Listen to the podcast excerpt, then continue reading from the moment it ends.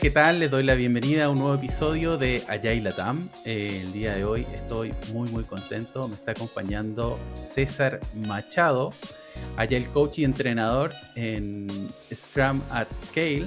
Eh, vamos a estar hablando de ese tema en particular. Eh, César, de... no sé si quieres agregarle algo más a la presentación. No, no, gracias por la invitación y nada, esperemos que tengamos un rato aquí agradable conversando. Eso, muchas gracias César. Esa, es la idea, que podamos disfrutar este espacio. Eh, ¿De qué vamos a hablar el día de hoy? Vamos a hablar de cómo crecer en equipos con Scrum at Scale. Eso va a ser lo que nos convoca en este episodio. Quizás ya escucharon algún episodio anterior donde estuvimos con, bueno, tenemos que ver ahí qué episodio sale primero, pero también estuve conversando ahí César con Juan Banda acerca de Les, así que también va a salir un episodio acerca de ese otro marco. Y mm, ya para empezar con la conversación el día de hoy, César, cuéntanos, ¿qué es Scrum at Scale? Bien, nada. Creo que es la base por lo, por lo cual deberíamos arrancar. E, este es un framework que, que fue lanzado por Jack Sunderland, que como muchos saben es, el creador de, de, Scrum. Este marco fue lanzado en el 2018, ¿sí? aunque tiene muchos eh, orígenes anteriores o predecesores, solo que se conformó tal cual ya más o menos para, ese año, que fue cuando lanzan el, primer, la primera versión, ¿no? Obviamente está basado en lo que son los principios de, de Scrum, eh, lo que es la teoría de sistemas adaptativos complejos, que obviamente muchos temas de, la agilidad buscamos trabajar en ese tipo de contexto. Eh, y tiene por detrás también algo de la tecnología o del enfoque más bien de la orientación objeto, que es un enfoque dentro del desarrollo de software. ¿sí? Es un marco totalmente liviano, muy liviano, que lo que realmente busca es poder construir una cultura organizacional saludable a través de lo que son obviamente los pilares del empirismo que, que, son base, la base de Scrum, ¿no? Y eh, tiene, tiene por detrás, no sé si algunos han escuchado, lo que es el sistema fractal, ¿no? Eh, y por eso lo conecto un poco con lo que es el tema orientado a objeto, porque un sistema fractal es cuando tú tienes un, un, modelo de, de, un tipo de, un objeto y lo que hace, tienes réplicas de ese mismo objeto con las mismas características. Por eso la tecnología orientada a objeto eh, tiene un poco por detrás en, en, lo que es este, este enfoque del marco de, de Scrum Scale. ¿sí? Eh, a mí una de las cosas que, me gusta del marco es lo, liviano que es. Eh, tiene una serie de componentes, pero la idea es crecer naturalmente basado en Scrum tal cual, ¿no? En ese sistema fractal como, como estamos diciendo. Es como, como los, los, copos de nieve, no sé si alguno ha visto que la, la estructura de, de, la nieve eh, se conecta y todo es básicamente un poco la misma filosofía que, que buscó Jack Sunderland un poco en esto, ¿no? Obviamente, ahí, ¿cuáles son los problemas que de cierta forma viene a resolver el un Scale eh, en base al escalado, ¿no? Y hay dos, como dos grandes problemas que se dan cuando tú estás buscando escalar, ¿sí? Uno es la velocidad y la calidad de los resultados del producto se ven eh, afectados porque obviamente al no tener una buena práctica y una, una, forma de cómo llevar ese, ese nivel de agilidad a distintos niveles de equipo, pierde un poco eh, fuerza. ¿Por qué? Porque va a surgir algo que se da mucho eh, cuando empiezas a crecer, que son las dependencias entre equipos, ¿no? Empieza a duplicarse trabajo, eh, la comunicación en general no es la apropiada, los canales de comunicación se ponen mucho más amplios, hay no, me acuerdo exactamente la, fórmula que hay, pero en, PMI, cuando tú tienes muchas personas, tienes muchos canales de comunicación. Es un factorial ahí. Y a medida que tienes mayor cantidad de personas, obviamente la comunicación eh, es mucho más compleja y tenemos que tener claro que si la comunicación no es la apropiada, eh, las acciones que se derivan de esas comunicaciones obviamente no, no van a ser la, la apropiada. Ahí, entenderías que no es que solo le agrego una persona, sino agrego una persona por cada una de las otras que estaban anteriormente a nivel de canales de comunicación. Claro. Eh, imagínate cuando tienes múltiples equipos. Entonces, si, si un equipo de 10 personas máximo tengo un Scrum, eh, tengo múltiples canales de comunicación, cuando pones otros equipos, imagínate la, complejidad que se da ahí, ¿no? Y otro problema que suele dar cuando eh, tiendes a, escalar es el tema de la gestión de esa estructura, ¿no? Eh, se hace muy pesada, ineficiente y se pierde agilidad de negocio, básicamente.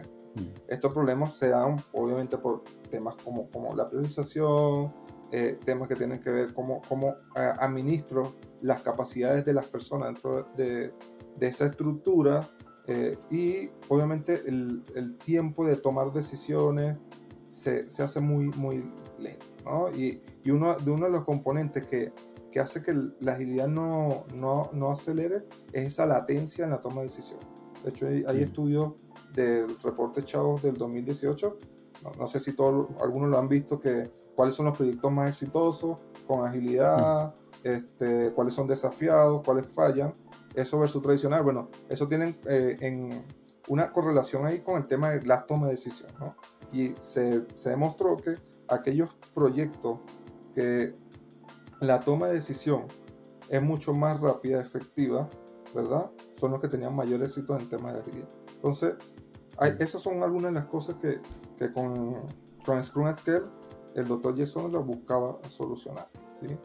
Muy, muy interesante lo que trae. Me acordé inmediatamente cuando hablaste de los fractales, claro, de la naturaleza y cómo se replican esas estructuras, ¿no? En, los árboles, las plantas, las telas de araña, por ejemplo, que uno ve que también las se... neuronas, por también tienen un poco ese enfoque. volvemos a las bases quizás con eso, ¿no? Con, lo que se quiere replicar en... Y, ahí quiero, quiero interpretar, si, si, lo voy entendiendo bien, que es una pequeña estructura que, que en este caso sería un equipo, si me funciona bien en un equipo, a medida que empiezo a replicar eso en la organización, tendería a funcionar bien también, ¿no? ¿Sí? Tendería, sí, exactamente. Es un poco, no, sé si los que, los que han desarrollado software capaz van a tenerlo un poco más en claro, pero cuando tú creas la estructura, eh, yo programé muchos años en Java, creabas una clase en Java y podías crear herencia de eso y creabas, cuando creas múltiples objetos, ese objeto tenía la misma estructura. Entonces es básicamente un poco eso Obviamente que esas estructuras van a estar conectadas. Más, más adelante vamos a conversar, pero se, me viene mucho a la mente y, algo donde ustedes tienen bastante experiencia ahí en algo de sociocracia, que son los dobles, eh, eh, ¿cómo se llama? Los dobles anillos. ¿Cómo era? ¿Cómo era? Era, son los dobles enlaces. Doble enlace. los dobles enlaces. Exacto. Entonces, eso lo que hace es limitar un poco los canales de comunicación y obviamente esas, esos enlaces van a quedar conectados dentro de toda esta estructura que, es fractal, básicamente. Muy, muy interesante cómo empezamos a hablar de esa estructura, también de lo doloroso que es al inicio cuando queremos escalar, porque a veces sí nos funciona muy bien en un equipo, pero cuando yo quiero tener 20 equipos, 100 equipos, 200 equipos, es otro, es otro el monstruo, ¿no? es otra, es otra la complejidad. Yo, yo, tenía un jefe ahí que decía que todo escala escala lo bueno que tenemos y escala lo malo. lo malo, claro. Todo se puede escalar. Claro. Entonces escalamos los patrones y los antipatrones. Exacto, De hecho, eso es una, una de las características dentro de Scrum Scale que no escales hasta que no hagas un buen Scrum. ¿sí? Este, ah, mira. Tienes que hacer muy buen Scrum y de hecho hay una serie de patrones que recomienda Jack, tiene un libro también de eso. Eh, y hay dos patrones, patrones fundamentales que él propone para potenciar mucho Scrum, ¿no? Uno es el swarming este, y otro tener el buffer de, interrupciones. ¿no? Son dos patrones que, de hecho, dentro del curso de, de, Scrum se, se, tiene que dar dentro del programa de Scrumming porque son dos patrones que él recomienda mucho para eficientar un poco el trabajo del equipo. Obviamente hay una serie de otros patrones como eh, mantener el equipo, eh, que los errores se, se, corrijan lo más rápido posible, no, no ralentizarlo. Eh, pero esos son dos patrones que de hecho, cuando lo busques escalar, tienes que escalar el equipo Scrum con, ese patrón para dar foco sobre todo en, el, lo, que, lo, que, es de mayor valor para, la estructura que se esté llevando. Muy, muy interesante, César. Vamos a dejar esta referencia acerca de conceptos que quizá mencionamos, pero no los vamos a tocar tan profundamente como los patrones que menciona César. Los vamos a dejar en el artículo de, este episodio, los vamos a dejar ahí, algunas referencias y César también me ayudó, está, estaba preparando algunas cositas en la pauta previa que teníamos para esta conversación. Y quisiera, César, que me hablara un poco de qué es la Minimum Viable Bureaucracy que se menciona en Scrum at Scale. Mira, eh, una, una de las cosas que tiene Fluence que es totalmente radical en el tema de, eliminar la, la burocracia. ¿sí? es muy drástico en eso, ¿no? Y, y, yo veo un poco ese, ese elemento como como lo que es una de las ideas del pensamiento lean, eliminar el desperdicio, ¿sí? Todo aquello que no me aporta dentro de mi cadena de valor, obviamente eh, desecharlo o eliminarlo de, de, mi vía, ¿no? De, mi proceso. Entonces, mm. eh, eh, el, la, la el mínimo viable, la burocracia mínima viable es aquella que buscamos tener la cantidad mínima de organismos y procesos que nos permitan de cierta forma incrementar el valor hacia el cliente, es decir, quitar todo aquello que básicamente no, no, no nos genera valor. Y por eso hablamos un poco del tema de la latencia. Si tengo una estructura muy eh, vertical, con múltiples niveles dentro de la organización, donde tengo exceso de procesos, poder tomar una decisión toma mucho tiempo. Entonces, la idea es que los equipos tengan la autonomía, ¿verdad? Como mencionó muchas veces Scrum, eh, que puedan tomar sus decisiones y obviamente poder avanzar hacia lo que es esa entrega de valor. Entonces, si tenemos una cadena de, jerárquica de niveles, de cuatro niveles, donde este tiene que pedir autorización de este, este de este, hasta llegar al nivel superior, eh, la latencia es muy alta, porque para tomar una decisión sobre, no sé, eh, priorizar un, elemento o necesito recursos para poder habilitar una campaña, eh, el time to market, el mercado me puede matar, ¿entiendes? Porque estoy poniendo muy lento ese proceso de, de toma de decisión. Entonces, eh, la idea es tener el mínimo eh, de burocracia, ¿no? Lo mínimo esencial, obviamente, pero que sea viable de cara a lo que es la entrega de valor, ¿no? Eh, Ahí, perdón, es que entendería latencia para, para aclararlo en el contexto. Latencia sería el tiempo que pasa entre algo y otro y otro algo, ¿no? Sí, que solo se incrementa a medida que vamos agregando más elementos, ¿no? Más elementos, más procesos, más eh, puntos de control. Eh, eso hace que la latencia sea muy larga, ¿no? Al, reducir la burocracia, el tiempo de latencia sería mucho más bajo y obviamente la toma de decisiones sería mucho más rápida y efectiva. Muy, muy, muy interesante eso, sobre todo que como decías tú, a medida que agregamos niveles, ¿no? Vamos agregando partes, niveles, etapas, solo eso aumenta y cuando tenemos muchos tomadores de decisión también, a veces el equipo de hecho puede ser rápido trabajando. Claro. Pero hay otras cosas que lo hacen más lento. Claro. De, hecho, me, ha pasado en muchas organizaciones. Y, tengo que validarlo con mi jefatura y después la jefatura tiene que validarlo con el jefe de toda la jefatura los vistos buenos. Los vistos buenos, claro. para mí los vistos buenos, ojo, puede ser un juicio, pero este más como falta de confianza, ¿sí? Este, mm. eh, necesito el visto bueno de seguridad, necesito el visto bueno de mi jefatura. Eh, y ojo, a mí, a mí ahorita que estoy como manager, no sé, necesito un visto bueno para pedir una cuenta de Gira. casi que, casi que ni leo el correo, ¿entiendes? Mm. Autorizado. Eh, eh, es un tema, son protocolos, son, son procesos que si tú te pones a ver lo que hace ser más lento eh, esa entrega de valor. Ojo, este es un ejemplo capaz muy, muy, muy tonto, pero si es una, algo que tiene que ver, que impacta al cliente, pues deteriorar la experiencia del cliente por, por tomar decisiones muy, muy tardías, ¿entiendes? De hecho, a propósito de lo que mencionas, Gira, yo he estado en algunos espacios donde pedir una cuenta, por ejemplo, una credencial, a veces toma mucho tiempo. Sí. Y a veces yo tengo que y tengo a las personas ocupando la cuenta de otra, y está ahí se vuelve un poquito engorroso, uno con uno una multicuenta también. Que, que, pero también a veces parecen cosas pequeñas, pero que se suman a otras cosas más pequeñas y nos generan esta burocracia que mencionabas también. No, de hecho, con ejemplo de Gira, eso que te acabas de mencionar, eh, ojo, nosotros en, en, donde trabajo hemos evolucionado mucho, sale mucho más, más rápido, ¿no? Pero algo que pasa, ponte, te llegan tres personas y tienes que pedir tres cuentas, tienes que hacer tres solicitudes por separado, entonces no, no puedes hacer un volcado ahí. Entonces, eso es, si tú te pones a ver, es burocracia, ¿entiendes? Eso claro. aumenta la latencia, aumenta la toma de decisión, hace las, las cosas mucho más lentas, ¿no?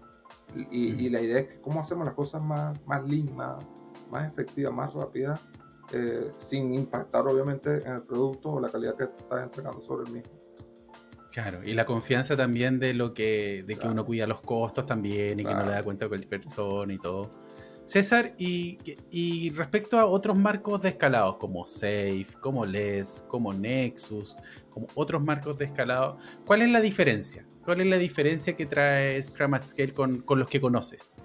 Eh, mira, no, soy experto en, todos los, demás, los conozco, hay muchas herramientas de ellas que, que me llaman la atención. Yo creo que todas tienen el mismo objetivo, ¿no? Todos buscan el mismo objetivo. Es algo importante que aclaremos que es cómo llevamos la agilidad a, más de un solo equipo. ¿no? Mm. Eh, lo que yo creo que es, diferencia un poco eh, el de, de otro es la flexibilidad que tiene en el crecimiento. ¿sí? Porque no, tiene, no incorpora roles adicionales como puede estar en Nexus, en Safe, eh, LES también tiene algunos, algunos roles adicionales. Eh, también el enfoque que, que, le das a, eso de la comunicación, ¿no? Eh, en que buscamos que la comunicación sea muy fluida, mucho más rápido, ¿no? Y que la colaboración se dé de manera natural, como se debería de un equipo Scrum, pero obviamente con múltiples equipos. El tema de la estructura también tiene un enfoque, por lo menos 6, un, un framework muy pesado. Eh, a mi criterio, tiene cosas muy buenas que a mí me gusta, y, pero es extremadamente eh, complejo de instalar, ¿no? Y, y de hecho, yo, yo soy lo que piensa, nosotros por lo menos también en, BCI, no es que usemos un framework como tal, yo creo que el contexto hay que entenderlo y saber de todos estos frameworks de escalado y poder, oye, tengo esta situación, esta problemática, poder utilizar ciertos componentes, ciertos elementos de algún framework, me pueden ayudar a, a, poder, ojo, por lo menos es una hipótesis de, de, de que te va a ayudar a resolver esa situación. Si no funciona, bueno, capaz vas, a, a, pivotear, etc. Pero eso es una cosa, ¿no? El, el tamaño también de Scrum que como es fractal, puede ser para toda la organización. A diferencia de Nexus, mm. que estamos orientados a productos y está entre 3 y 9 eh, equipos de Scrum, que, también es, es algo que, que, difiere bastante, ¿no? Eh, que, es del otro creador de Scrum también. Que, claro, que es del otro, claro, claro. Eh, entonces, mira, diferencias, hay, hay diferencias sutiles, hay otras mucho más amplias. A mí una de las principales que me gusta más es la flexibilidad, ¿no? Es, es, mucho más flexible y, y, en los contextos actuales lo que buscamos un poco es eso, ¿no? Flexibilidad en poder crecer. Eh, si, si, vamos a, incorporar procesos o, elementos que me van a hacer tardar en poder crecer, eh, no, está, no estoy lo suficientemente flexible, ¿no? Y adaptarme va, va a ser un poco más complejo, eh, entendiendo el contexto que pueda tener esa organización, ¿sí? Entonces, mira, podemos, pudiésemos tener con expertos de, de, los otros frameworks, tener debates, etcétera, pero yo creo que, de hecho, a pesar de que soy trainer de, de no, no creo que eh, es la panacea, ¿no? Eh, yo creo que hay que saber de, de la herramienta y lo único que me, me provee, creo, un, un poco más de, de, componentes que vamos a ver más adelante, que me van a poder ayudar a, a, un escalado, ¿no? Eh, y yo creo que es eso, lo importante es entender el contexto y capaz ver que de, de ciertos frameworks no, no puede ayudar. Por lo menos ese a mí me gusta tenerlo como estructurado por, por tres niveles. Por lo menos en el banco lo tenemos así, en nivel estratégico, uno más táctico, otro operativo. Me da un enfoque distinto de cómo va, va surgiendo eh, por lo menos el backlog y, y esas cosas, ¿no? Eh, hay ciertos elementos de cada uno que, que, están interesando. Yo diría que no hay un framework que es mejor que otro, porque si Scrum ya es difícil, Scrum es muy fácil entenderlo, pero aplicarlo es difícil. Imagínate cómo es instalar un framework de escalado. Eh, para mí es, es un absurdo, ¿no? Es imposible que calce a la perfección. De hecho, hay mucho, a propósito de que lo traes, me gusta lo que traes también porque creo que es como que tuviésemos distintas herramientas en, nuestra, en nuestro toolbox. Tenemos un martillo, un alicate, una, una, prensa y todo, y cada una quizás podría ser un framework. Vamos sabiendo qué ocupar en cada, en cada momento. Pero claro, si yo conozco solo el martillo, solo voy a martillar. No tengo otro tipo de herramienta. A propósito de lo que decías de, de, que tú eras trainer y todo, pero, pero creo que sí es importante conocerlos y, entenderlos bien, ¿no? Sí, me, me, pasó, de hecho, hace, hace tiempo también de, por ejemplo, yo estoy certificado en Safe, soy consultor de Safe, no he renovado hace tiempo y todo, pero sí lo, lo conozco pero me, me ha pasado también comentar con otras personas que dicen, no, Safe es malo y no sé qué. Y digo, ¿pero lo conoces? No, pero es malo porque es muy grande. y es como, pero date la oportunidad de conocer. A mí me pasó que cuando yo estudié para eso, aprendí un montón. Claro, aprendí mucho, mucho, mucho, mucho. Y creo que también pasa con otros. Y de hecho, justo no lo mencionamos acá, pero también aparece Anfix, que tú también eres partner de Anfix, donde también el tema de la desestructura también, o de, de hacerlo más libre, también aparece con las crews, con los forums, con un montón de elementos más. Claro, claro. No, y ojo, eh, a mí hay cosas de SEC que, que, me gustan. Yo, yo tuve experiencia de SEC con, cuando estuve como Scrum en BVA Chile antes, hace, hace, hace, un par de años atrás, no creo si 6, 7 años, antes que vendieran a Scotia. Y, era safe, básicamente el, el modelo que tenía. Y está bueno, yo creo que con una organización como un banco, y ojo, capaz no todo, ciertos elementos, eh, porque sabemos que la, la, el, el maíz de una, organización tan tradicional como un banco, se va, va, a ser como un primer acercamiento lo, lo mm. ideal es que vaya evolucionando, ¿no? Y, y vaya, vaya eh, migrando a, a, un modelo capaz un, poco más, más flexible o, más adaptable. A mí, a mí una de las cosas que me preocupa es es que tiene muchos roles y eso genera como mucha confusión, ¿entiendes? Sí. El ART, no sé, entonces, wow, tú, el, el arquitecto, esa triada, por lo menos nosotros en el, en el banco nosotros tenemos, ese, por eso te digo, nosotros tenemos como ciertas cosas de distintos frameworks. Mm. la figura de triada, que, que, hay mucho en Safe, nosotros la tenemos instalada dentro del banco. Y a mí me parece eso genial, porque tienes las tres perspectivas, ¿no? Perspectiva de mm. negocio, de delivery, de producto. yo, como te digo, como tú mencionaste, yo creo que es importante conocer y tener en esa mochila herramientas que, bueno, tengo esta situación, eh, veamos qué, qué, nos puede funcionar.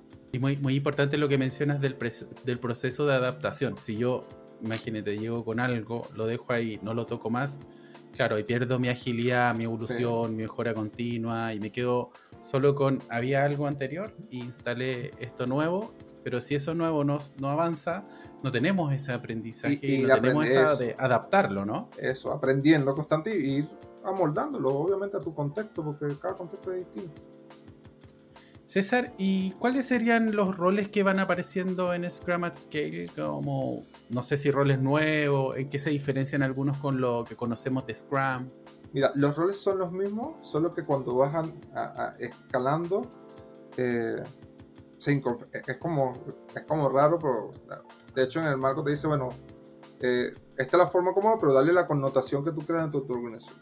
Cuando tú tienes un equipo, bueno, tienes un Scrum Master. Y cuando escalas, puede ser que, ah, y de hecho no es un rol adicional, puede ser un rol adicional, pero puede ser que alguno de los, de los Scrum Masters que conforman un conjunto de equipos haga ese rol que se le llama Scrum de Scrum Master. ¿sí? Entonces es como el Scrum de todos los Scrum Masters. Y si sigues escalando, es el Scrum, de Scrum, de Scrum Master. Lo mismo va a pasar un mm. poco hacia el lado del PO.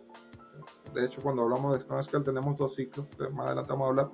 Es lo mismo, tenemos un Chief Product Owner, eh, un nivel escalado, que tiene la visión más holística de un conjunto de equipos con, con varios PO. Si sigue creciendo, tenemos Chief Chief Product Owner. Y así hasta mm. llegar a los dos niveles un poco más elevados, que uno es el Execute Action Team y el otro es el Meta Scrum. ¿sí? A propósito de lo de fractal, también que nos claro, antes, ¿no? que van creciendo de esa manera. Va, va, creciendo de esa manera. Es un poco la analogía de, ese, de eso. Pero fíjate que no, no tiene roles nuevos. Eh, capaz muchas veces por una organización que busca eficiencia, no tienes que incrementar la planta. Obviamente, mm. alguno de esos miembros va a tomar el rol. Eh, pero es eso, ¿no? Básicamente. Simple, hacerlo un poco simple. Claro, vamos, vamos, entiendo, en distintos niveles a medida que crece, crece desde adentro, de lo más básico, de lo mínimo, y se va expandiendo. ¿no? Expandiendo, claro. Y a propósito, ya mencionaste algo de, lo, de los ciclos, pero antes de entrar a los ciclos me gustaría entender cómo funcionaría un ciclo en Scrum Scale. Como si hiciéramos un pequeño overview o resumen desde que no sé, nos llega un requerimiento, una pedida, una idea, hasta que eso ya se entrega y se consume. Sí. eh, eh, pensando en, esto que te venimos hablando del fractal, si tenemos un equipo, obviamente, Scrum, ponte, voy a poner con, con, llega un elemento al backlog. Probablemente el equipo debería eh, finalmente, depende de lo que uses, pero una de las herramientas que puedes usar es historia de usuarios. Si tengo múltiples equipos, debería llegar, debería haber una planning de, un nivel más alto que capaz puede llegar a un feature, ¿no? Y después puedo tener otro nivel más alto que puede ser que llegue a la Epic. Entonces, tú de ese nivel puedes tener una planificación estratégica donde planificas épica, que después en un proceso de refinamiento de un nivel más alto va bajando a feature, que baja a otro nivel de escalada donde hay un grupo de equipos que se descompone en feature y ese, esos features van a distintos equipos que cuando baja, bueno, van a refinar y lo van a bajar a historia de usuario. Entonces, la, misma analogía aplica para, para, todos los niveles. En una retrospectiva puede ocurrir lo mismo. Tengo una retrospectiva de equipo, después tengo una, puedo tener una retrospectiva, ojo, las cadencias capaz sí van a ser distintas, ¿no? Y, y, eso es un poco también algo que un Scrum que, que tiene Scrum, ¿no? Que es como que está diseñado incompleto no te dice qué cadencia tiene las retrospectivas escaladas, ¿no?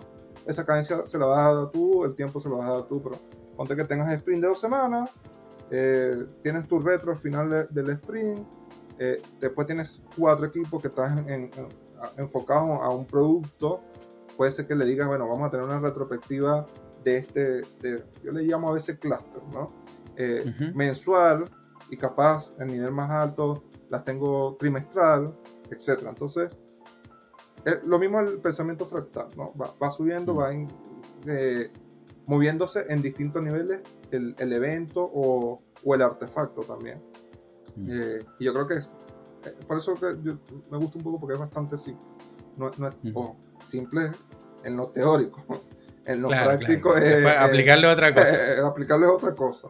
y algo que me gusta es que por lo menos tú puedes se puede conectar con el tema de los OKR bastante bien, porque bueno, ah, desde, el Metascram, de hecho, depende cómo se configure, yo, yo el, el, la implementación que tuve, que, era, que eran dos niveles nada más, no fue completo, pero mi segundo nivel era el Execute Action Team y el Metascram juntos, ¿no? Eran como todo el mismo. Okay. Y desde ahí tú puedes, bueno, definir esos OKR y bueno, cómo empatar esto a los equipos y ahí se van derivando las y después que vaya decantando hacia abajo sobre el equipo. Entonces. Puede tener una conexión bastante bien porque alineas eh, eh, la visión estratégica, que es uno de los componentes dentro del, ciclo de, de Metascrum, eh, del ciclo del PO, y obviamente vas viendo cómo va a impactar esas épicas y esa historia de usuario a, los OKR. ¿no? Entonces, me parece que es bastante un poco simple esa forma. Muy interesante lo que comentas de, cómo se van encadenando estos requerimientos de un nivel quizás donde a veces son ambiciones o son una visión hasta que llega el equipo y que también eso también podemos encadenarlo con otros elementos que a veces utilizan las organizaciones como los OKRs también, ¿no?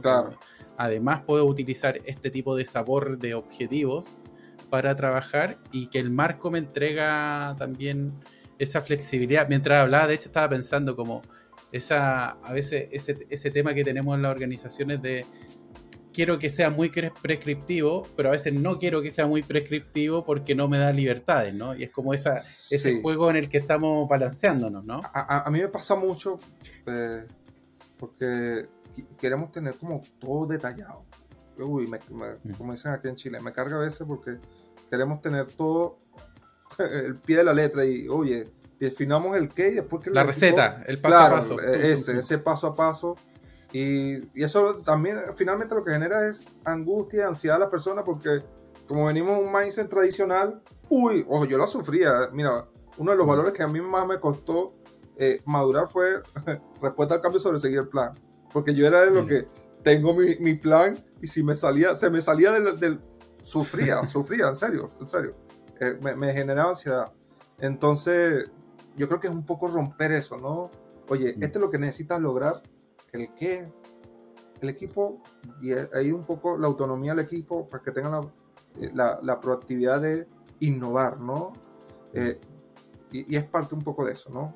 a, mí me pasa un poco que queremos, tenemos OKR y queremos el plan para cumplir los OKR. Entonces después todo el mundo va a tabla con lo que dijo en el plan. Y yo, oye, pero si, si, si no estamos cumpliendo los objetivos, no, ¿cómo pivoteamos? No, porque ya yo declaré esto. Entonces, eso es un poco lo que, lo que me pasa un poco con eso. Sí, lo, lo, que trae es como ese tema del compromiso y de estaba escrito. Creo que sobre todo pasa cuando escalamos compromisos hacia arriba. Es que yo le dije a este, este le dijo al otro, este le dijo al otro, y ya está, es como una cadena de compromiso, y ahí cuesta romperla, ¿no? No, y, y el mindset es que me van a pasar la cuenta. Me van a pasar la cuenta, me van a pasar la cuenta. El, el castigo andando. El castigo, claro, claro. Mira, muy, muy, muy interesante esas reflexiones, que eso no está en el framework. Eso está en la cultura, en la organización y yo trato de traer estas formas, pero claro, cuando chocan esto, chocan con esto, no hay Scrum at Scale, no hay Safe, no hay Nexus que aguante, sino que son otras las lógicas que hay que empezar a trabajar, ¿no? Claro, sí, sí, totalmente. Muy, muy interesante, César. Y ya, imagínate que alguien nos está escuchando en el podcast y que dice, ya, me interesó esto de Scrum Scale, voy a estudiar, a lo mejor me voy a certificar ahí con César y quiero, quiero saber un poquito más. ¿Cómo comenzamos? ¿Cómo vamos a empezar ahí con, con Scrum at Scale? Nuestro primer día, nuestros primeros días. ¿Qué, recomendarías para empezar? Lo primero es que estés, haciendo un buen Scrum, que, que tengas una cadencia ya bastante estable, que, que estés generando valor. Eh, de hecho, Scrum plantea cuatro como agrupaciones de métricas. Una es la productividad, ¿verdad? Eh, cómo está el equipo, la felicidad, qué tanto está entregando, etcétera. Después le entrega valor desde la perspectiva del cliente, ¿no? Qué tanto valor le estamos entregando, cómo está impactando esto en nuestro objetivo de negocio, etcétera. La calidad, que es sumamente importante. Eh, a veces dentro de la agilidad, por correr, porque todo el mundo piensa que agilidad vamos a ir corriendo, pero dejamos a un lado la calidad. Y si entregamos más la calidad, estamos entregando más la experiencia. Y en el mundo que vivimos ahora, la, la experiencia es fundamental para que no se te vaya un cliente de un lado a otro. Y ahorita nos movemos como... Que a lo, mejor no vuelve más. Sí, se fue y no vuelve más. Que, se va y si entregas una... Oh, voy a meter un, pedacito de, algo de, ahí de, de, Onfi que me hizo mucho sentido cuando leía lo del tema de, apelo. Eh, que decía... Eh, en agilidad hablamos mucho de buenos productos, buenos productos, excelentes productos, pero no estamos tomando en cuenta la, experiencia de, del cliente. Entonces él, mencionaba un ejemplo muy simple que decía, mira, fui a una cafetería eh, y pedí un pay de limón. La cafetería es estupenda, pero justo le dieron el pay de limón más pequeño. Y él, eh, el pay de limón estaba delicioso, estupendo.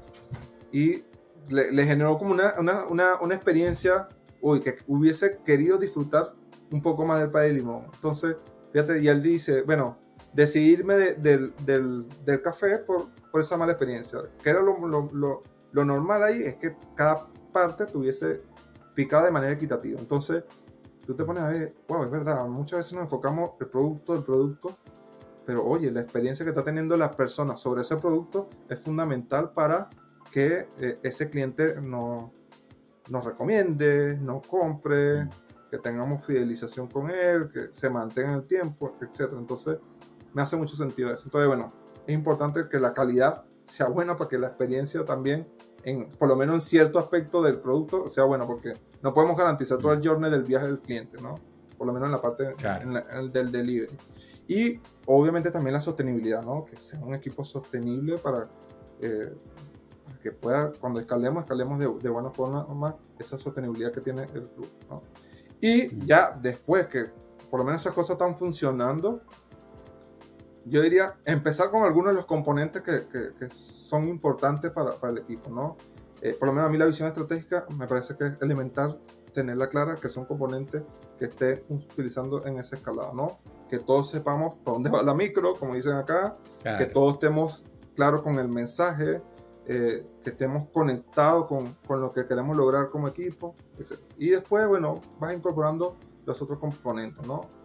acuérdate que hay dos ciclos, uno está más orientado al PO, otro más al Scrum Master, que en algunos puntos se intersectan, que son cosas en comunes, y que hay un componente que comparten los dos, que es métrica y transparencia, que es fundamental para medir esta, esta, estos, la sostenibilidad, la productividad, la entrega de valor y la calidad. Mira, muy, muy interesante. Entonces hablábamos de tener, eh, si te entendí bien, tener un Scrum ordenado que esté funcionando y también en vista de estos distintos elementos eh, a la hora de, comenzar, ¿no? Y, claro. y que en el futuro además también tenemos que tener claro cuáles van a ser algunas métricas, que vamos a hablar en unos minutos de ellas. Y tú mencionaste los ciclos, ¿no? Hablaste del, del ciclo del Scrum Master, del ciclo del Product Owner. ¿Nos podrías empezar a contar un poco de, esos ciclos? Bien. como Scrum, está el qué y el cómo, ¿no? Eh, básicamente esto escala a, a nivel de, de, ciclos, ¿no? Eh, y es un poco lo que Jackson la plantea. Hay un ciclo que es todo lo que tiene que ver con el Product Owner, que básicamente es el que, y hay otro ciclo que es más hacia el Scrum Master, que es el cómo, pero el cómo no de cómo de lo, lo voy a hacer, sino cómo va a hacer el proceso, básicamente, dentro Scrum Master. Dentro de ello tenemos componentes, ¿no? Hay componentes que están más orientados al Scrum Master, como son la mejora continua, la eliminación de impedimentos, eh, que tiene que ver un poco cómo, cómo hacemos que el todo vaya evolucionando y mejorando, Kaizen, ¿no?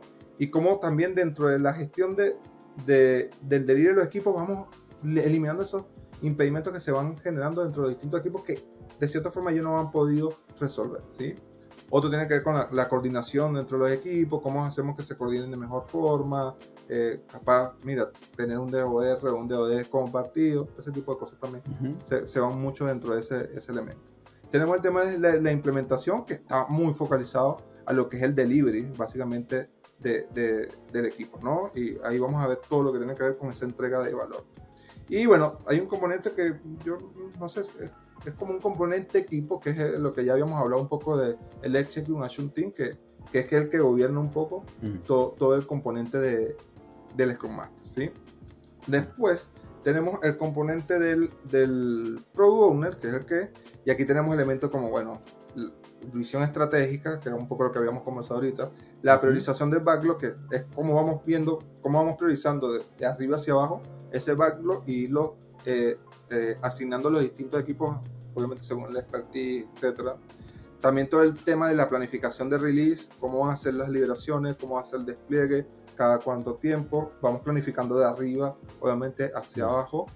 Eh, tenemos también la, la, parte de descomposición y refinamiento de backlog, que también va de arriba. Depende del nivel en el cual de escalado que esté, voy descomponiendo según el nivel de granularidad que debería tener en ese nivel. ¿no? Entonces, por lo menos, eh, un nivel un poco más alto donde estoy viendo épica, capaz no, en ese nivel no, no voy a ver este, que llegue a historia de usuario, porque eso va a estar más en el contexto del equipo y, capaz ellos son los que van a tener más contexto sobre eso. Pero sí, capaz, bueno, eh, cuánto, cuánto recurso, moneda, no, no persona, capaz se requiere para ejecutar eso, eh, qué dependencias con otras áreas capaz que no son ágiles o que sí son ágiles, mm. pero no están dentro del contexto de ese equipo. Entonces, es un refinamiento más alto nivel, ¿no? Eh, y así sucesivamente, ¿no? Y obviamente también tenemos lo otro, el, el par de, de, del Executive Team, que muchos lados están juntos, que es el Metascrum ejecutivo, ¿eh? que es un poco ah, el, que, el que está. Y hay unos componentes que se intersectan, que obviamente, ¿por qué se intersectan? Porque participa el, el PO y el Scrum Master dentro de esas componentes eh, casi que formalmente y siempre dentro de ellos. Uno que es el proceso a nivel de equipo, que es donde entra Scrum, ¿no? Básicamente el Scrum que están haciendo los distintos equipos, y lo que es la retroalimentación del producto y el release, que también es, es parte del todo, donde se cruzan todos.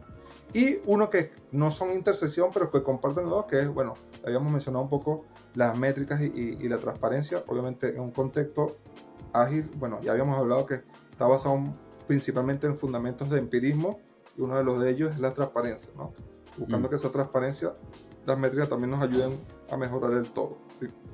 Entonces, básicamente ahí están todos los componentes dentro de lo que es el, el, Entonces, si te entiendo bien, tenemos, claro, tenemos un ciclo por acá, otro ciclo por acá, tienen otros niveles ejecutivos, el Meta Scrum, también tenemos estos elementos intermedios que conectan estos conectan los dos ciclos. Como, van conversando. Ahí les recuerdo a quienes nos están escuchando, que nos están viendo, que vamos a dejar esta referencia. Hay una guía, o sea, hay una guía donde se detalla esta información. Si no, lo, conversaba con César a, propósito más temprano de las definiciones, que nos interesa de alguna manera más hablar de, del cómo, de una manera un poquito más sencilla, no entrar como en la última definición, porque eso está en la guía. Pero queremos hablar más de la implementación, de cómo tratar de que se vaya entendiendo de manera más sencilla, lo que a veces, como decías tú hace un rato, de que, claro, está en la guía de Scrum, eh, yo lo puedo leer, pero lo otro es cómo, cómo se ve en la vida real, ¿no? Claro, claro. Oye, yo, hablando un poco de estos ciclos, yo, yo a veces me pongo de, creativo. ¿Te acuerdas que mencioné que nosotros trabajamos con triadas, no? Y yo, yo armé como un. Ah, eso no lo he piloteado para nada y, lo tengo por ahí tirado en el abandono, pero creé como un ciclo, un tercer ciclo, ¿no?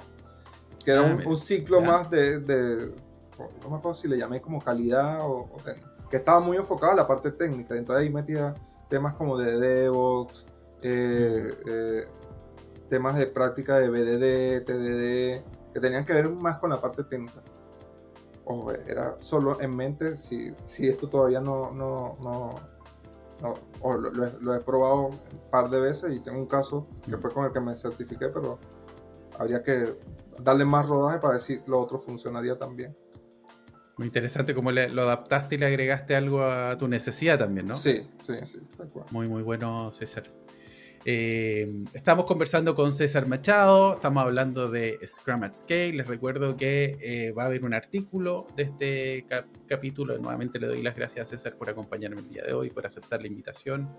Eh, estamos hablando de Scrum at Scale, va a haber un artículo, van a encontrar las referencias ahí, vamos a trabajar para que después lo puedan, puedan ver el, el detalle también si en algún minuto se quiere, te estoy promocionando harto, pero me, parece, si quieren en algún minuto se quieren certificar, si solo quieren aprender o quieren ir más allá, bueno, hay información en todos lados, pero si quieren certificar, César es trainer también, así que lo pueden, lo pueden buscar. Sobre el final, César, vamos a dar tus redes sociales y tus referencias para que te para que te busquen también ahí a todas las promos. Las promos las vamos a dar un poquito más, más cerrando, ¿ya? Está bien, muchas gracias. Ojo, ahí Está, bueno porque me está haciendo presión porque todavía no he terminado de diseñar el curso. Después que este, me ha agarrado la máquina un poco como, pero tenía pensado que en mayo o junio lanzar ah, el, el, primer entrenamiento. Así que estamos, bueno la lista de espera. está bueno porque me hace presión y, me hace que, que, me ponga más, como dicen en Venezuela, ponerme los patines. Ah, mira, mira, los patines ahí para ir, para ir más rápido. Para ir más rápido, claro. Mucha, muy, bien, César. César, y mira, imagino yo, sabes que sí, esto de Scrum está bien, pero ¿qué pasa si yo ocupo Kanban o ocupo otra manera de trabajar? O sabes que yo estoy, hay otro equipo que está ocupando Lean Startup, por allá, hay, no, hay uno, sabes que uno está trabajando con XP, con otro marco, o otros que están en Adhoc, están trabajando algo con Tribu, bueno. ¿Qué, ¿Qué, pasa ahí con esa adaptación? ¿Cómo, cómo trabajamos con Scrum? Buenísima, buena, pregunta. Aunque la guía no, no te dice nada específico, pero Scrum es que está pensado para saturar la organización de Scrum, ¿sí? que es algo que ah, no, no, no, ojo, no te lo dice explícitamente que no puedas usar otra, otra otra herramienta, eh, pero está pensado para saturar la organización con el de Scrum, obviamente para potenciar un poco de Scrum y todo lo que es el tema que, que planteas con Scrum. Pero, si, si tú te pones a ver un poco los objetivos que tiene el equipo de de acción ejecutiva, que es, es, como el más alto nivel, de, el nivel del, del, del cómo, del, ciclo de Scrum Master, eh, ahí mencionó un poco que este, este equipo también busca eh, conectar todo el escalado que tiene hasta donde nivel con el área no ágil de la organización. Entonces, puede ser que en esa área no ágil de la organización, eh, puede ser que estén usando otro marco, otro, otra herramienta que puedan ser útiles. ¿no? Entonces, no, no está como explícito ahí que no se debe, pero tampoco te dice que sí se debe. Entonces, como te digo, yo creo que es una herramienta, por lo menos hay, equipos que, ojo, a mí me gusta Scrum porque te da foco y te da un objetivo, pero estamos claros que aplica más para contextos complejos donde las prácticas emergentes son las, que le sacan más provecho. Contextos más complicados, simples, te va a ayudar, pero capaz no le vas a sacar máximo provecho, ¿no? Este, pero, este, nada, es un poco del contexto de la organización y lo que, y lo que quieran eh, implementar y la experimentación que quieran darle, porque puede ser que empecemos con Scrum, ah, mira, capaz no nos está dando muchos mm. resultados, experimentemos con Kanban. Si estamos más en el diseño de producto, ah, Lean Startup, eh, etcétera, ¿no? Este, pero como digo, no, no, hay, no hay una receta clara mm. en esto, y, pero está más pensado para saturar. De hecho, no sé si cuando vean en la página o en uno de, de, lo, de las infografías que hay, que es uno muy amplio, eh, donde sale operaciones, sale gestión de personas o, recursos humanos, como le llaman en algunos lados, salen equipos de arquitectura, lo plantean como que si fuera un equipo Scrum, ¿no? que, es algo que no, no, había mencionado.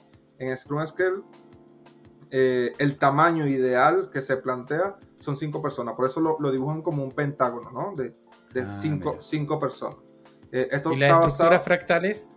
es de 5. ¿También tiene el límite? Oh, pero. 5 en 5, ¿no? 5, pero no es obligatorio. Porque puedes tener estructuras fractales de 3, ¿no? 3 equipos eh, Scrum que están rodeados de un Scrum de Scrum, que es un equipo de equipos eh, de Scrum Master. Puedes tener uno que sea de 5, pero el máximo fractal, no, mentira. Hay fractales que pueden ser de 6, 6 equipos. Este, Pero no, no hay una norma en el fractal, en el crecimiento del fractal. Lo que sí los equipos se plantean que sean de cinco personas. Y esto porque está basado en un estudio de, de Harvard, donde decía que el, el, el, número óptimo para un equipo de desarrollo era 4,6. Entonces lo redondearon y era, bueno, 5 debería ser el tamaño ideal. Y por eso, obviamente, a propósito, está dibujado como un pentágono, es decir, las cinco partes. Era muy, muy interesante el traer un approach distinto al, por ejemplo, cuando, cuando empezábamos con Scrum y todos hablaba bueno, se habla de 3 a 9, la cantidad de personas, y esto lo rompe y dice, no, mira, ¿sabes qué otro? Bueno, a propósito de, de visiones o de cómo evolucionan también, de lo vamos a tener en 5. Me acordé de, de, una vez, yo estaba en una, estaba en una charla y que mencionaban que habían hecho un estudio en muchos, muchos equipos, muchos, muchos equipos, eran, no sé, una brutalidad, eran en Estados Unidos, eran, no sé, 800 equipos, y que encontraron que el tamaño promedio, no, no necesariamente el tamaño ideal, pero el tamaño promedio eran 10 personas. Y eso era, rompía varios paradigmas de cuántas personas tiene que tener un equipo y todo. Entonces también era a propósito de, de traer cosas que sí nos trae la teoría. Y está bueno tener equipos pequeños. Está bueno tener equipos pequeños. Ahora, tener equipos de dos, equipos de uno, son, son muy pocas personas. Oh, pero, pero fíjate, depende. Porque nosotros en, en, en, el banco estamos haciendo Grow. Tenemos equipos de Grow y son equipos de tres personas. ¿sí? Ok, pero de tres. si no son tres. No, no son dos. Sí, sí, obviamente no son. Son tres personas. Eso sí, alrededor de ellos hay un conjunto de equipos habilitadores, ¿verdad? Mm. Pero estos equipos, y ojo, la intención, de hecho, es, una evolución de, la implementación que, de, agilidad que yo hice en estos equipos, pues yo, el, primer equipo, área, que, que, fue este, este mismo caso de, de Scrum Scale, era un área de canales digitales, donde la idea era eh, transformar esa área que era una área comercial, explotación comercial. De hecho, se llama explotación. Eh, de hecho, ese es el caso que, que voy a llevar un poco al ágil de Chile ahora en mayo. Pero ha evolucionado y ahora los roles son, han, han, mutado y ahora los equipos son chiquitos de tres personas y hay como, sin mentir, hay como creo que 25 equipos. Y el foco es grow, grow de producto, ¿sí?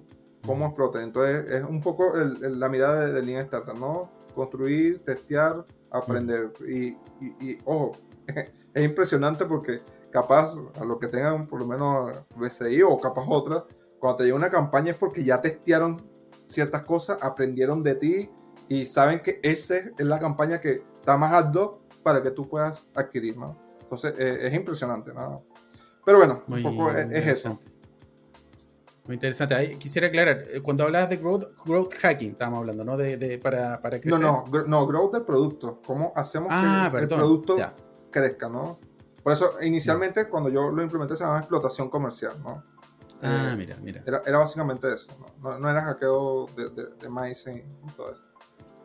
Entonces ahí cuando tenemos ahí, cuando tenemos estos equipos, todos se, se van configurando, está súper interesante. Y de hecho me acordé, me acordé, vamos a promocionar también en el mes de mayo, depende de cuándo nos escuchen, ¿ah? depende de cuándo nos escuchen. Eso, ¿verdad? En el mes de mayo, en el mes de mayo en Chile hay un evento que se llama Ayer en Chile. César va a ser speaker, yo estoy por parte de, la organización. Eh, así que súper interesante también lo que mencionabas tú de traer casos, ¿no? De traer, de mencionar la experiencia, de qué cosas se están haciendo. Y hasta cierto punto, cuando, cuando tú dices, mira, estoy haciendo este grupo de tres, yo te decía, no, pero de dos, de tres, no. Es como, tenemos que ver qué pasa en la realidad, finalmente. Porque tres, ahí lo mejor, a lo mejor nos damos cuenta que es cuatro, o nos damos cuenta que era, no, sí podían ser dos, o sea, finalmente tiene que ver con esa adaptabilidad, ¿no? Sí, no, claro, claro, totalmente. Bueno, ya, ya dos personas equipo, eh, así que bueno, habría, que experimentar a ver, ¿no? Uno que, que desarrollador, tester, que pruebe, haga todo, quién sabe. con, con, todos los sombreros. claro, múltiples sombreros ahí a la mano. Muy bueno, muy bueno César. Y, de lo que tú has trabajado o de lo que conoces, ¿es solo para, para generar productos lo que podemos hacer con Scrum Scale o nos sirve para otras cosas? O incluso más allá del software. ¿Has visto algunos casos? No, sí, es, para todo tipo. De hecho, Fabian Swar, eh, que es como mi trainer de trainer, algunos lo, lo, van, a conocer. Bueno, después lo, pueden mencionar. Está en Colombia, ¿no? Está en Colombia, sí. Sí, está en Colombia. Eh, su caso de implementación de Snowscape eh, es en el área de gas y, y petróleo, Eh, entonces, ojo, es para cualquier industria. Si, se meten en la, página donde están todos los casos, hay en manufactura, obviamente en software, financiero, eh, arquitectura, en el área de salud. ojo, es para cualquier organización, ¿no? Eh, así que no, no, hay una limitante. Obviamente, en el ámbito de desarrollo de productos digitales o software, capaz se le saca un poco más de, provecho. Eh, pero fíjate, por lo menos en ese caso de, de Fabián, tenía un, un, problema de, latencia muy grande por la toma de decisiones. Entonces, algo que pasa en Scrum Scale, que para remover un impedimento, tú en cuestión de máximo puede ser una hora, puedes resolver cualquier impedimento. ¿Por qué? Porque tienes, ¿te acuerdas cuando mencionaba de la retrospectiva o la, daily también se escala igual, ¿no?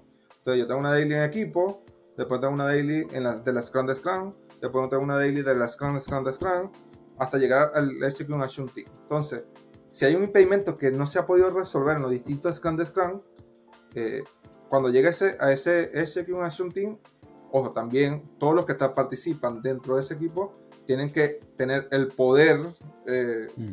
que, te requiere un poco dentro de una organización, ya sea financiero, etcétera, para poder remover ese impedimento. Entonces, en cuestión de una hora, eh, manteniendo los estándares de Scrum, ¿no? Una daily de 15, la Scrum de Scrum daily de 15, la Scrum de Scrum de Scrum de... y así sucesivamente, puedes tratar de resolver. Entonces, es mucho más rápido eh, esa toma de decisión. Entonces, por eso te digo, ¿no? Entonces, es una, una práctica y de hecho en ese caso de, Fabián, él lo planteaba un poco, el caso tan, tan publicado mucho, eh, el todavía no, no, no, sale ahí porque faltan validaciones, se hacen validaciones cruzadas, pero bueno, ya, ya, en algún momento podrá salir por ahí. Va a salir. Sí. Va a, va a salir con el, con el curso, con el curso que va a salir ahí ya. Presión, me siento presionado ya con... Ah, lo, voy a bajar tranquilo, lo voy a tranquilo rato. No, no, no, está bueno, está bueno porque me, me, me pone, oye, me tengo que enseriar un poco más en esto. Claro, lo que pasa es que también es una cuestión de prioridad, hay otras cosas que, están con mayor prioridad ahorita, este, pero bueno, ya, tenemos fecha, como la ley de, de partición, tiempo, el trabajo se acaba hasta el tiempo que tienes para poder llevarlo a cabo, entonces... Claro, eh, tenemos un día, lo terminamos un día, tenemos un mes, lo terminamos en un mes, ¿no? Claro, exactamente. Muy, muy interesante también ese caso que nos trae de, de, esta compañía de petróleo. Y, y, más antes había, previamente habíamos hablado de, ¿sabes que Hay distintas métricas que podemos utilizar para saber si lo estamos haciendo bien, si lo estamos logrando. En este caso, ¿cuáles serían las métricas que tenemos en Scrum Scale?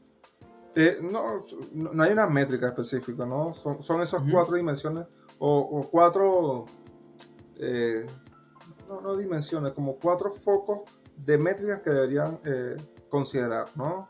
Esa de productividad, entrega de valor, calidad y sostenibilidad. Obviamente, depende de lo que quieran, porque hay, hay, algo que pasa, ¿no? No, vamos a medir, vamos a, vamos a medir. Mm. Pero medimos capaz algo que no, no, no hay una dolencia dentro del equipo y que capaz no haya mm. mucho que mejorar.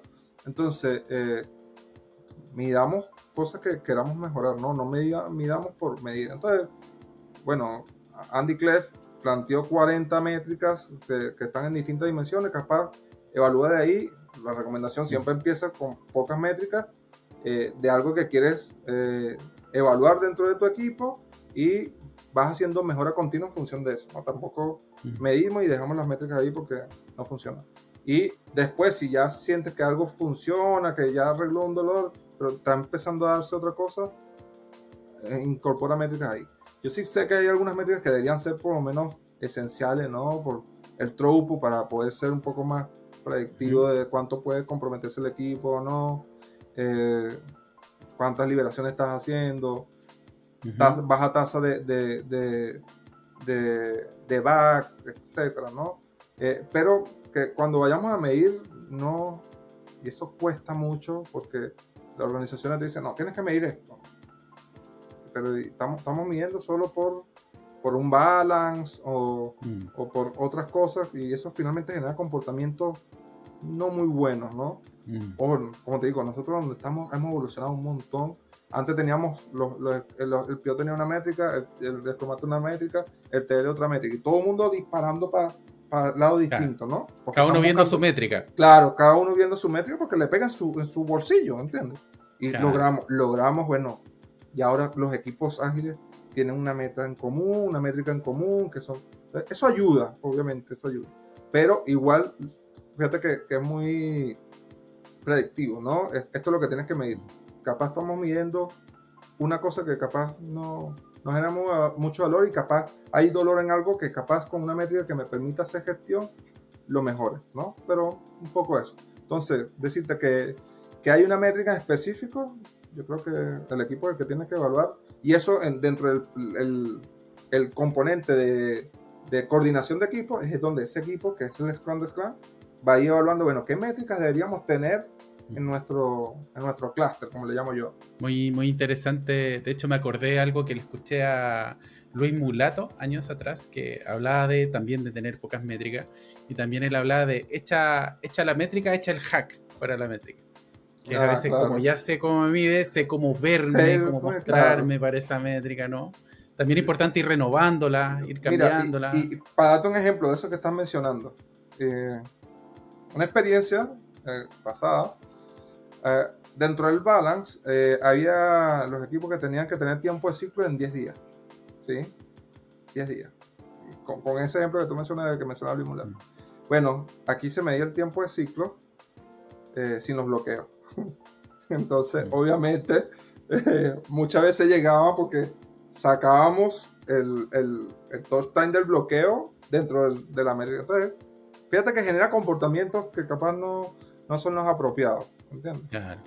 De hecho, años atrás también me acuerdo que le escuchaba a alguien que decía, tienen que tener menos errores, menos bugs en lo que están construyendo. Entonces antes reportaban uno a uno y eran 20, entonces después lo juntaban todos y armaban uno.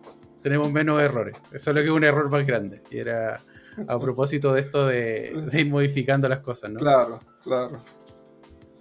Y César, ¿dónde, ¿dónde podemos aprender más? ¿Dónde es la fuente oficial? ¿Dónde, ya sabes que quiero, quiero interiorizarme sobre Scrum at Scale? ¿Dónde podríamos ir como referencia? Mira, hay, hay dos páginas. Está la, la de scrumatscale.com, que es la oficial, ¿no? Que vaya Scrum In, ¿no?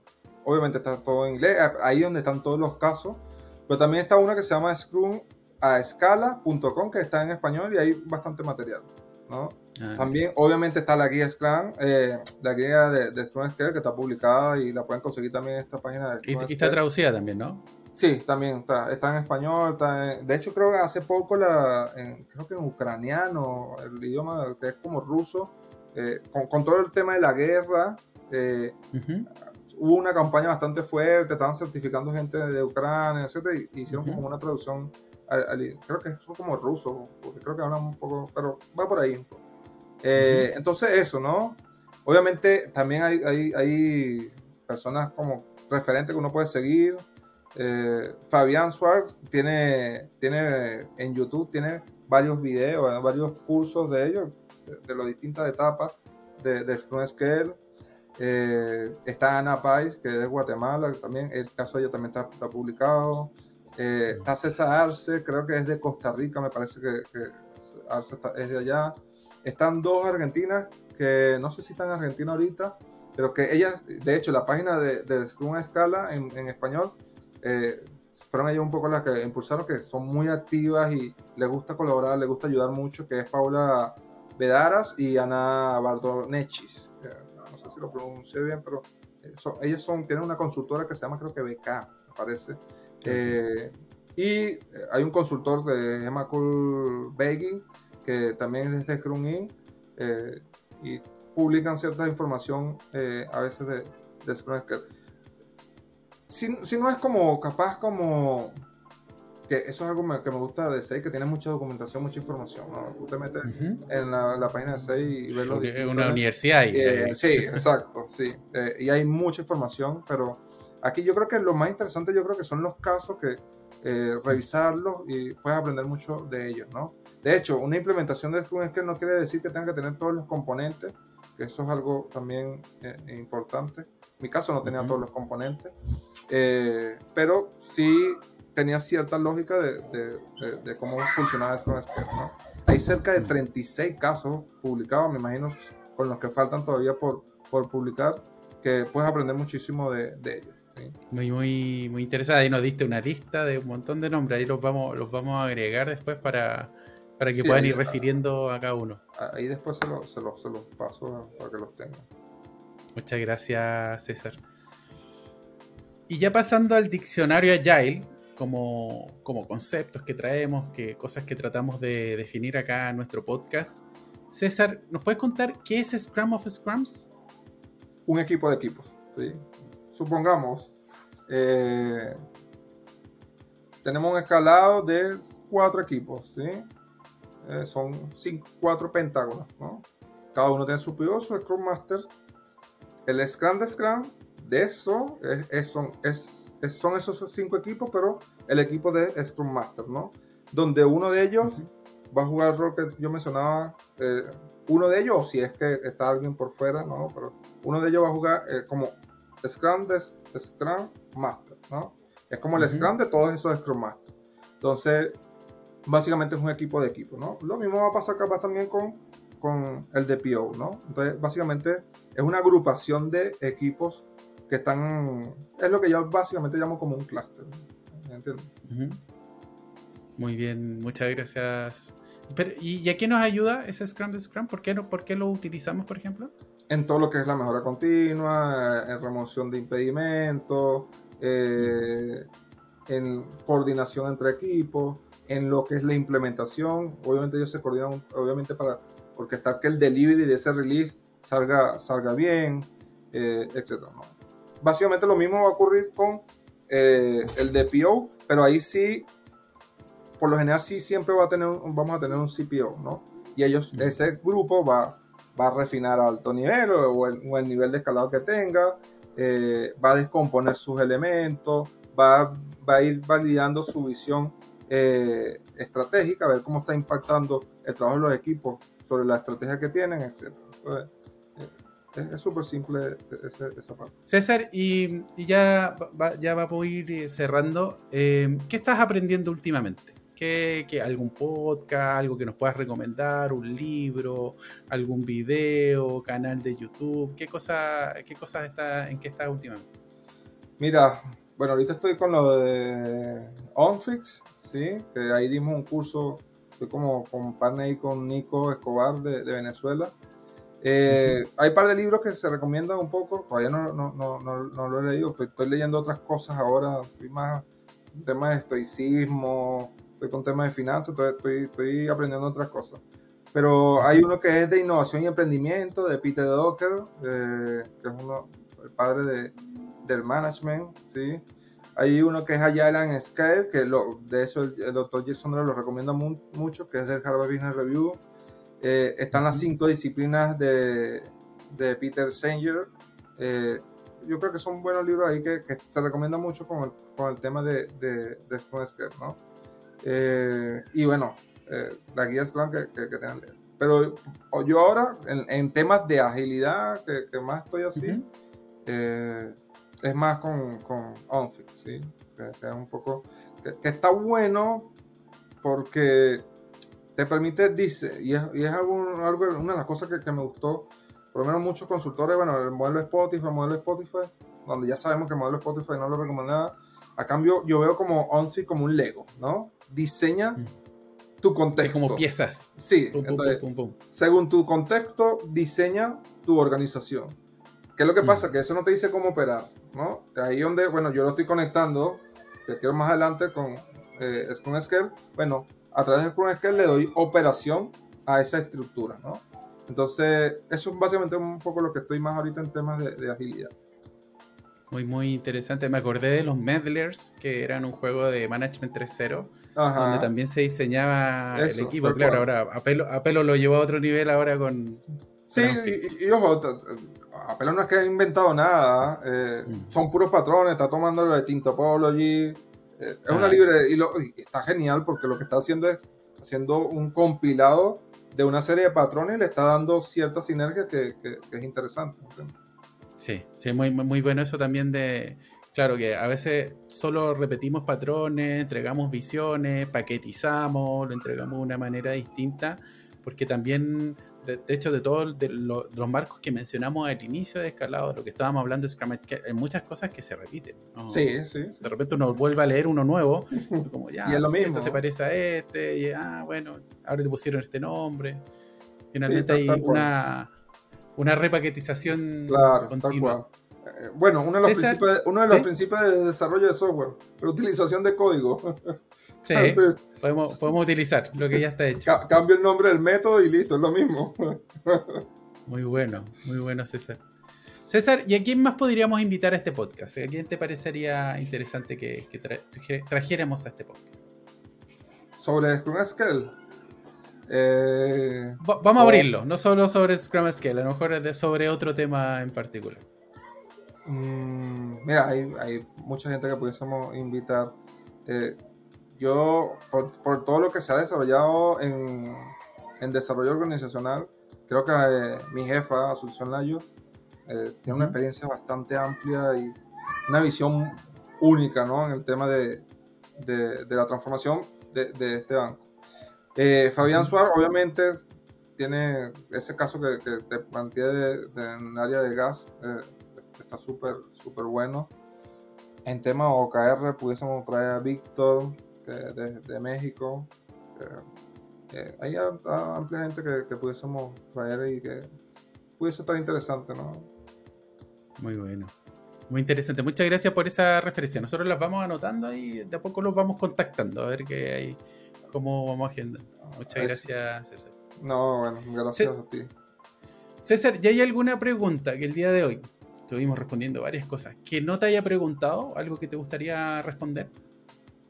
No, yo creo que estuvo bastante completa la, la, sesión, todas las preguntas que ya tú tenías planteadas me parecieron súper buenas.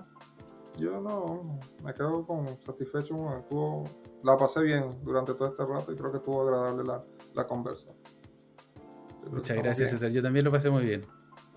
Genial. Entonces le, les recuerdo ahí, bueno, a, a, propósito de la conversación de César, que pueden encontrar de este episodio las referencias en nuestra página en www.inspiritlatam.com, en la sección de recursos de podcast. Van a encontrar las referencias de este sitio. Puede que no hayan estado escuchando hoy por Spotify, no hayan estado viendo en YouTube. Hay otros episodios también de temas que mencionamos el día de hoy. Hoy hablamos de OKR, también hay episodios de OKR. Mencionamos Luis Mulato, tenemos un episodio con Luis Mulato hablando de cultura ágil. Hay distintos temas que se van relacionando a poco. Eh, te quiero dar las gracias ahí también, César, por, eh, por, tu participación hoy y esperamos verlos en otro episodio. No, gracias a usted y bueno, vemos en una próxima oportunidad. Abrazos a todos.